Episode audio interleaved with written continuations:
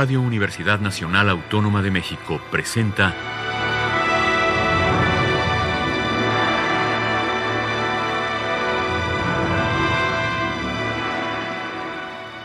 Hacia una nueva música.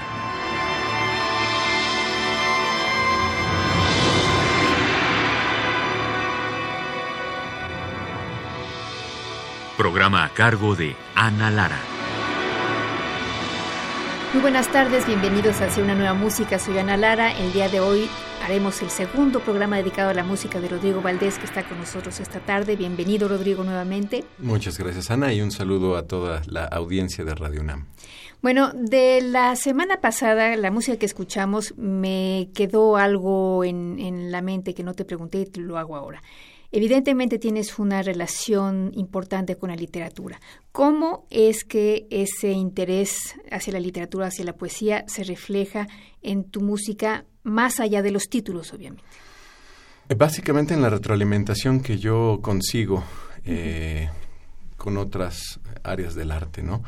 Eh, sí, la literatura es algo muy accesible, muy sencillo, todos tenemos tiempo de agarrar o de ver un libro, sobre todo si es parte de nuestro trabajo o de nuestro esquema eh, de trabajo artístico, yo necesito nutrirme de otras expresiones artísticas. Si no, eh, mi música la siento vacía. O sea, a mí hacer música simplemente pensando en el sonido, por más que muchos colegas me critiquen, en muchas ocasiones no me, no me satisface del todo el, el, mero pretexto de hacer sonido por hacer sonido.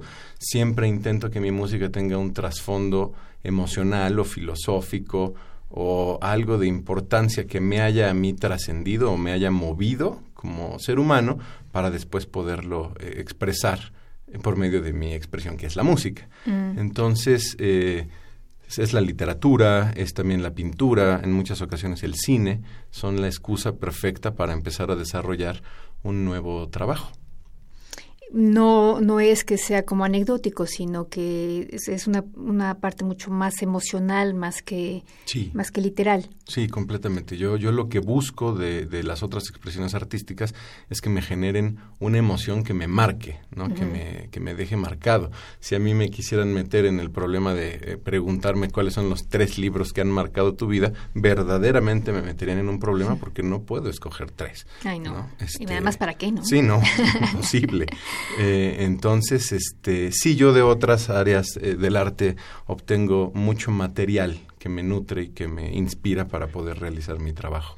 Rodrigo, la siguiente obra que vamos a escuchar se llama La mansión de Araucaima y es una obra coral. O regresamos a, al texto. Cuéntanos del texto que tú elegiste para esta obra y cuéntanos en general la génesis de esta pieza. Sí. Eh, como bien dijiste, puede ser la mansión de Araucaima o la mansión de Araucaima. Ahorita ah. después les voy a contar una situación que ocurrió con eso.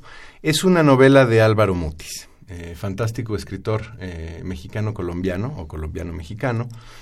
Eh, y esta novela, él mismo bautizó su estilo como novela gótica de tierra caliente o relato gótico de tierra caliente es una eh, situación que ocurre en una mansión, como el título lo indica, en la cual viven eh, distintas personas. Vive un soldado eh, alemán exiliado, vive un cura, vive una como matrona indígena colombiana. Este, hay una cantidad de personas que viven ahí y que tienen una comunidad con todas sus este, cosas que implica tener una comunidad, ¿no? Así pequeña.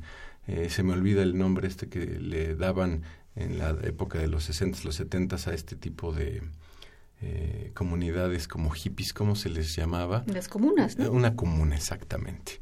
Este, y entonces es muy interesante porque es lo que ocurre cuando una muchacha llega por accidente a vivir ahí eh, va caminando, está de paseo por esa eh, sección de Colombia, no sabemos exactamente dónde está ubicado, pero llega a la casa, se interesa por lo que la mansión parece por fuera, se mete, empieza a platicar, se queda a vivir ahí y se da cuenta pues de toda la problemática humana que ya existe entre los habitantes de, de, la casa.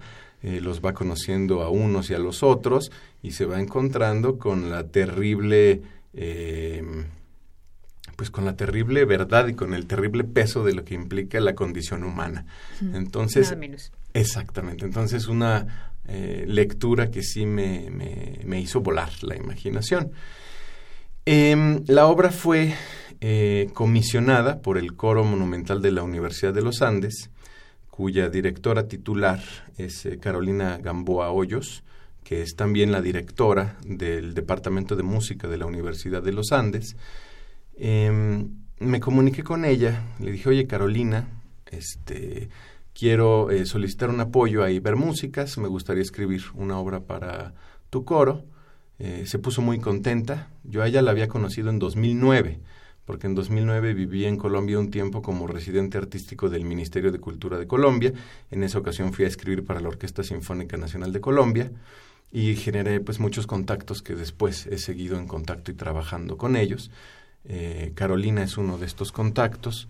Eh, le escribí, me, se puso muy contenta, me dijo, Rodrigo, fantástico, ¿ya tienes pensado qué, este, qué texto quieres trabajar? Dije, sí, mira, me gustaría mucho eh, utilizar la mansión de Araucaima, este, gritó de la felicidad, porque curiosamente a ella también es un, relato que le, le, gusta mucho. Y estuve ahí, eh, bueno, salió que nos dieron el apoyo de Ibermúsicas, eh, la Secretaría General Iberoamericana tiene este programa para apoyar las músicas iberoamericanas. Obtuvimos el apoyo y estuve nuevamente de residencia en Colombia durante 2015, este, realizando este trabajo con, pues con todo el, coro, con los profesores que trabajan con los muchachos. Es, eh, fue un reto muy grande ese trabajo porque en un coro universitario de estas características, en donde hay más de 80 personas, obviamente no todos son músicos, ¿no? Entonces, podríamos hablar de que el 50% de los integrantes de ese coro son gente de la facultad o de biología o de derecho, que sienten esa necesidad y ese interés por eh, realizar una actividad artística y se integran al coro que sí es de la escuela de música. Entonces fue un reto muy grande. Me dijo Carolina, lo hacemos con todo gusto, tenemos esta problemática. Y yo más allá de verlo como una problemática, lo vi como un reto. Dije, ¿qué hago para que la gente que no eh, sabe leer música, que no tiene esta experiencia de poder encontrar un tono con el diapasón y todas estas eh, situaciones, entonces recurrí a ciertas eh, facilidades de dejar sonoridades como muy claramente establecidas y algunas notas guía que ellos podrían retomar fácilmente. Claro, tomando la facilidad de que había también algunos músicos que sí tienen esa capacidad de encontrar eh, el tono incluso con ya oído perfecto o si no con ayuda de un diapasón. Entonces trabajamos con ellos, estuve dando también unos eh, cursos allá en, la, en el Departamento de Música de la Universidad de los Andes y pues llegó a, a buen término. El estreno mundial se realizó allá en, en Colombia en 2016 en dos conciertos, uno en la Universidad de los Andes, otro en el Teatro de Bogotá, y después acá en México se hizo el estreno en el Palacio de Bellas Artes con eh, los solistas ensamble de, de Limba durante el 38 Foro Internacional de Música Nueva. Bueno, pues vamos a escuchar de Rodrigo Valdés La Mansión de Araucaíma eh, una obra para el coro monumental de la Universidad de los Andes que dirigió en esta ocasión Camila Ospina Fadú.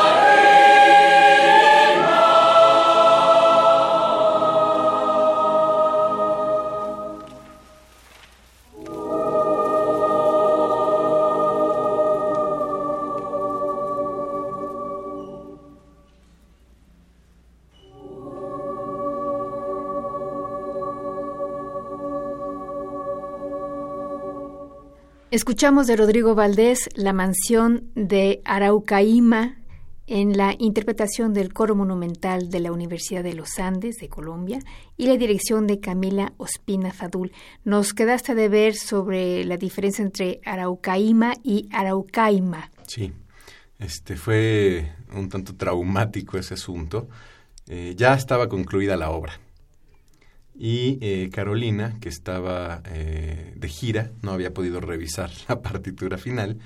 Cuando se la hago llevar, llegar, eh, me llama por teléfono desde Colombia muy asustada y me dice, Rodrigo, es Araucaima, no es Araucaima con tilde. Me puse frío, porque yo gran parte del material musical lo había dividido en cinco por las Araucaima. Y gran parte del material está basado en cinco en cinco, pues por esta división silábica. Y cuando me dijo esto empecé a sudar frío. Sí, claro. Este, le digo, pero ¿estás segura, Carolina, que, que no lleva la tilde? Me dice, sí, Rodrigo, completamente segura, usted lo puede checar. Yo dije, bueno, a ver, permíteme un momento. Yo juraba que en mi libro, en la portada, estaba la tilde y en todos lados estaba la tilde o el acento. Llego a mi casa, lo reviso y sí, mi edición, que decía aparte al pie este, revisada y autorizada por Álvaro Mutis, tenía la tilde. Y entonces le hablo, le digo, oye, no, sí, está bien, le envié la fotografía y le mostré que sí tenía la tilde y entonces inmediatamente ella me envía una edición colombiana sin acento y que también decía edición autorizada por Álvaro Mutis. Entonces, pues las dos son válidas. Bueno, pues entonces, así es. Bueno, eh, el cuarteto Arditi ha hecho una labor increíble en este país desde hace ya muchísimos años. Y el cuarteto que vamos a escuchar, lo escribiste para ellos, en todo caso la interpretación que vamos a escuchar es hecha por ellos. Cuéntanos un poco de tu relación con este cuarteto emblemático de la música contemporánea. Sí, eh, pues para muchos el mejor cuarteto de música contemporánea que existe en el mundo.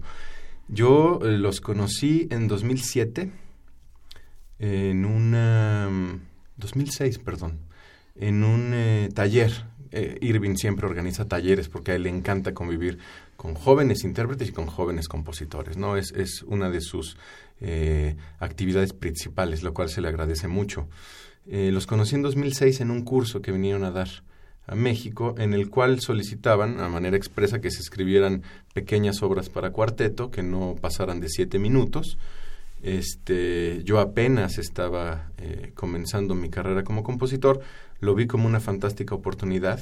Yo los conocía ya desde tiempo atrás, que había tenido la oportunidad de verlos tocando en vivo y me acuerdo que la primera vez que los vi yo apenas estaba empezando a estudiar la licenciatura y pensé, algún día estos señores van a tocar mi música, ¿no?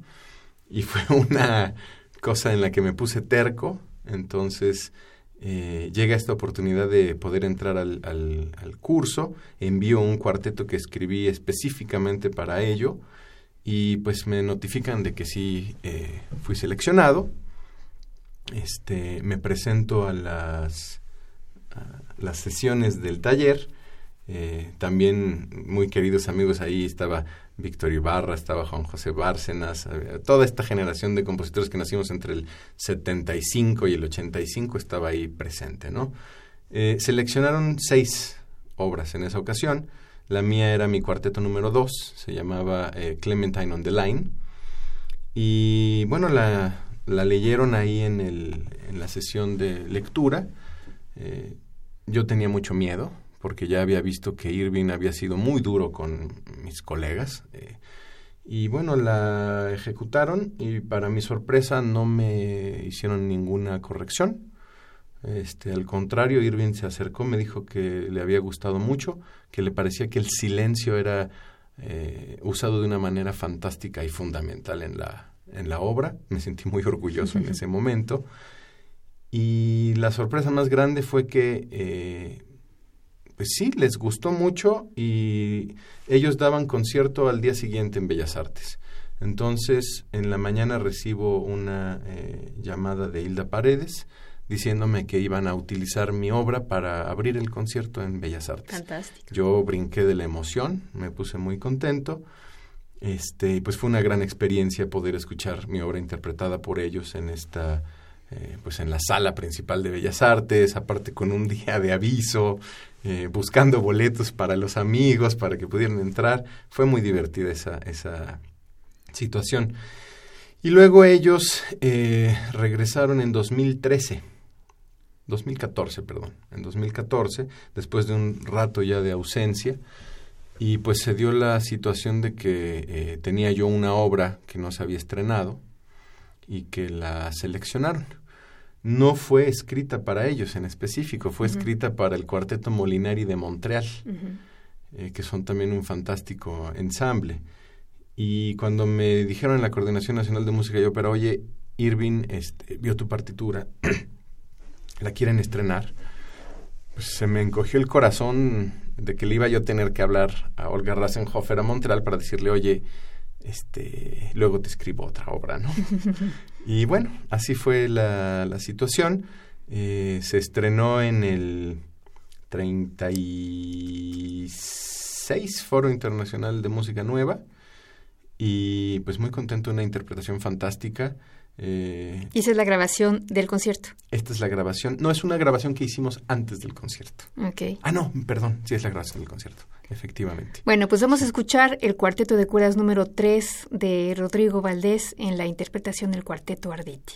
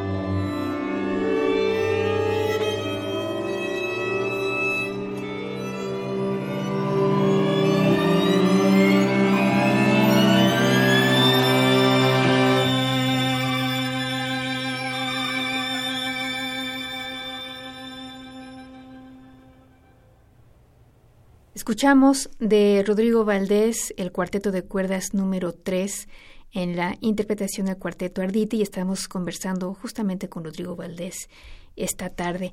Em, la siguiente obra que vamos a escuchar es el cuarteto de cuerdas número 5 el cuarteto de cuerdas siempre es un ensamble. Tú decías en el programa anterior que el violín y el piano son los instrumentos eternos y el cuarteto de cuerdas, de cuerdas es otro, ¿no? De, de estos ensambles paradigmáticos en, en, la música a partir de Haydn hasta el día de hoy, ¿no? Que da siempre mucho miedo y al mismo tiempo es un, es un ensamble tan perfecto que es una dicha trabajar con, con estos instrumentos, ¿no? ¿Cuál ha sido tu experiencia con los cuartetos que bueno, si tienes cinco, ¿tienes cinco nada más o tienes...? Eh, ya estoy terminando el sexto, sí.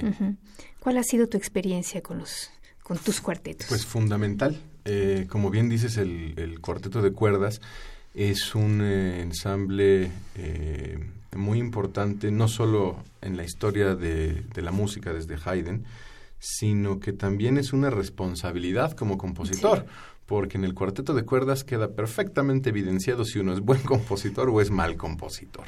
Ahí está el, el, claro espejo de, quien quieras, ¿no? Desde, desde el mismo Haydn, de Mozart, de, los fantásticos cuartetos de Beethoven, hasta lo que tenemos en, en, la época contemporánea, siempre el cuarteto de cuerdas ha sido trascendental. Los cuartetos de Shostakovich son una maravilla, los cuartetos de Bartok, toda esta tradición que ha venido. Y Ligeti.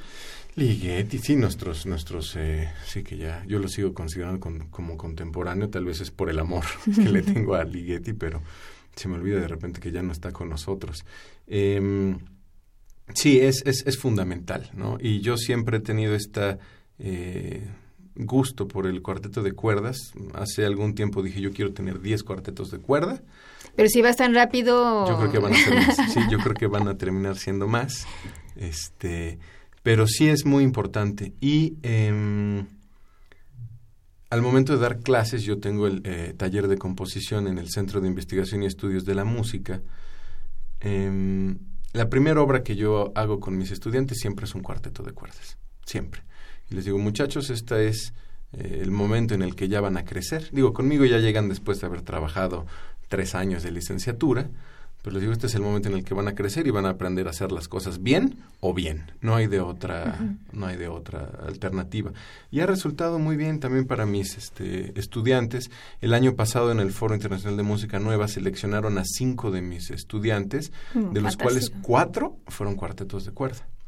Y este año seleccionaron a tres de mis estudiantes, perdón, a cuatro estudiantes, de los cuales tres son cuarteto de cuerda. Entonces, eh, sí tengo una relación eh, pues muy importante con este, con este ensamble y con, con la tradición que implica la escritura. Háblanos del cuarteto. quinteto, del cuarteto número 5 en particular. El cuarteto número 5 es muy curioso porque el, el cuarto no se ha estrenado. El cuarto es el que le quedé a deber al cuarteto Molinari y están, lo tienen ahí en pausa, no se ha estrenado. El cuarteto número 5 lo hice como una obra extra durante mi primer año de estadía en el Sistema Nacional de Creadores de Arte. No estaba dentro de la planeación, pero de repente me movió la cosquilla de que tenía que escribir en ese momento otro cuarteto de cuerdas y había estado yo repasando eh, Paradise Lost de John Milton. Entonces eh, me, motivó eh, la lectura y justamente eh, titulé a este cuarteto número 5 Paradise Lost, un homenaje a Milton, porque me llamó mucho la atención, la yo creo que es la tercera lectura que le doy a, ese libro. Nunca lo he podido leer de corrido, pues por su magnitud y por la complejidad que de repente tiene que estar muy pendiente de todos los detalles. Pero es básicamente una eh, reacción emocional a lo que vendría siendo la, la caída de Lucifer eh, desde el paraíso para llegar a pegar a la tierra, perdón, del paraíso, del cielo, para golpear en la tierra y toda esta soledad que le produce el haber sido expulsado después de haber sido el, el consentido, ¿no? Entonces, por eso eh, se llama Paradise Lost este, este cuarteto. Bueno, y, sí. Sí, perdón. Entonces vamos a escuchar el cuarteto de cuerdas número 5, Paradise Lost, de Rodrigo Valdés, en la interpretación del cuarteto Arcano.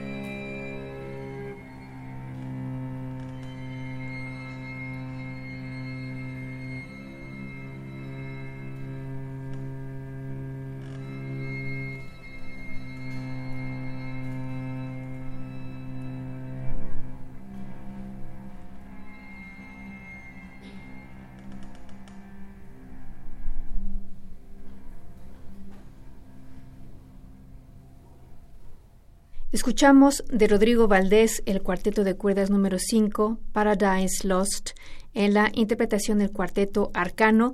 Y con eso terminamos nuestro segundo programa dedicado a la música de Rodrigo Valdés, quien estuvo con nosotros aquí en cabina. Gracias, Rodrigo. Muchas gracias, Ana. Nosotros los invitamos la próxima semana al tercer y último programa dedicado a la música reciente de Rodrigo Valdés. Estuvo en los controles técnicos Francisco Mejía, en la producción Alejandra Gómez. Yo soy Ana Lara. Buenas tardes.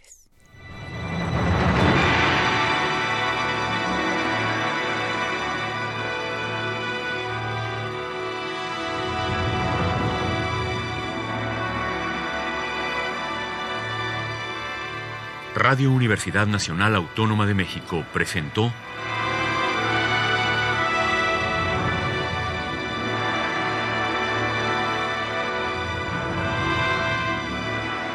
Hacia una nueva música.